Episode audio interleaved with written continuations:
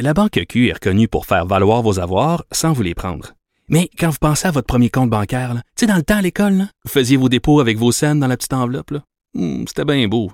Mais avec le temps, ce vieux compte-là vous a coûté des milliers de dollars en frais, puis vous ne faites pas une scène d'intérêt. Avec la Banque Q, vous obtenez des intérêts élevés et aucun frais sur vos services bancaires courants. Autrement dit, ça fait pas mal plus de scènes dans votre enveloppe, ça. Banque Q. Faites valoir vos avoirs. Visitez banqueq.ca pour en savoir plus. Bonjour tout le monde, c'est Sophie Durocher, très content d'être avec vous. On est mardi le 27 août 2019 et euh, ben, la femme qui vous parle aujourd'hui est une femme au cœur brisé. Et oui, ce matin, mon fils de 11 ans entrait au secondaire et j'ai l'impression que c'était hier seulement qu'il faisait son entrée dans le monde. J'ai l'impression que je viens d'accoucher, puis là, tout d'un coup, je me réveille, mon fils rentre au secondaire. C'était vraiment un passage important dans la vie d'un enfant, bien sûr, mais je pense dans la vie des parents, quand tu vois ton enfant partir pour euh, cette étape de la vie qui est l'entrée au secondaire. Écoutez, je, je, suis allée le mener à l'école, puis là, il rencontrait les profs et tout ça, puis là, je l'ai vu partir avec son petit sac à dos. Et j'ai pleuré. Et je regardais autour de moi, il y avait tous les parents avaient les yeux secs. Je me suis dit mais qu'est-ce que t'as, Sophie? T'es donc j'allais dire moumoune, mais tu sais, t'es donc bien fragile, t'es donc bien vulnérable. Puis après, je suis allée parler avec les autres parents. Ils m'ont dit, t'en fais pas, nous aussi, on a pleuré, mais à l'intérieur. Bon, c'est ça la différence. Du rocher, elle pleure dehors.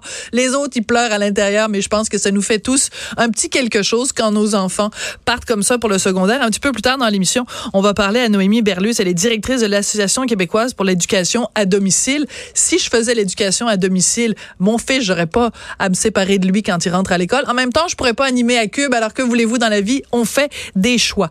Vous savez que je commence toujours euh, l'émission en vous lançant un bain voyons donc quand il y a quelque chose dans l'actualité qui euh, me fait réagir. Et hier je vous avais parlé de cette chicane ce combat de coq ce concours de qui pisse le plus loin entre le président brésilien Bolsonaro et le président français Emmanuel Macron qui ont eu des prises à partie sont vraiment chamaillés par euh, médias interposés parce que le président brésilien Bolsonaro a laissé entendre euh, en retweetant le commentaire d'un de ses ministres a laissé entendre que la femme de Macron était moins belle que sa femme à lui. Faut dire que la femme de M. Macron est beaucoup plus âgée. Donc, c'était non seulement un commentaire sexiste, mais en plus, c'était un commentaire agiste.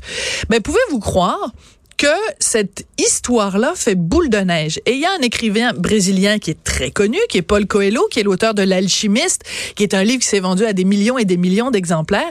Ben, il était tellement bouleversé que son président ait tenu des propos disgracieux concernant la femme de M. Macron, qu'il a répondu, qu'il s'est excusé au nom des Brésiliens et il s'est excusé en français. On écoute ça. Bonjour. C'est une vidéo un peu triste, mais c'est pour demander mes excuses à, à, mes amis français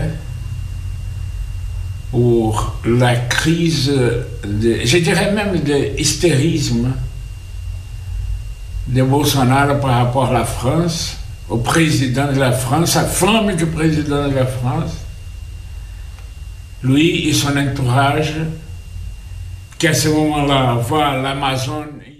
Alors voilà, alors, premièrement, notons qu'il s'exprime mieux qu'une vendeuse ou une serveuse dans le centre-ville de Montréal qui est pas capable de nous dire bonjour en français. Donc, déjà, pas, Paulo Coelho parle super bien français et il s'excuse donc au nom du peuple brésilien. Moi, je trouve cette situation-là absolument renversante. Je trouve ça hallucinant. Et ce qui est très drôle, c'est qu'il y a plein d'autres Brésiliens, monsieur et madame tout le monde, qui sont allés sur les médias sociaux et qui ont créé le hashtag Disculpa Brigitte, pas Brigitte. Donc, excuse-nous, Brigitte.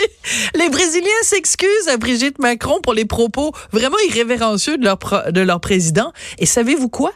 ils vont sur les médias sociaux et ils écrivent en français. Donc, soit ils utilisent Google Translation ou ils demandent à un ami à eux qui parle français pour s'assurer qui s'excuse en français. Et il paraît que Madame Macron a reçu ces messages-là et qu'elle s'en est dit très touchée et très bouleversée justement que le peuple brésilien s'excuse au nom de son président disgracieux, malpoli, agiste et sexiste. Et moi, ça me fait pousser un ben voyons donc.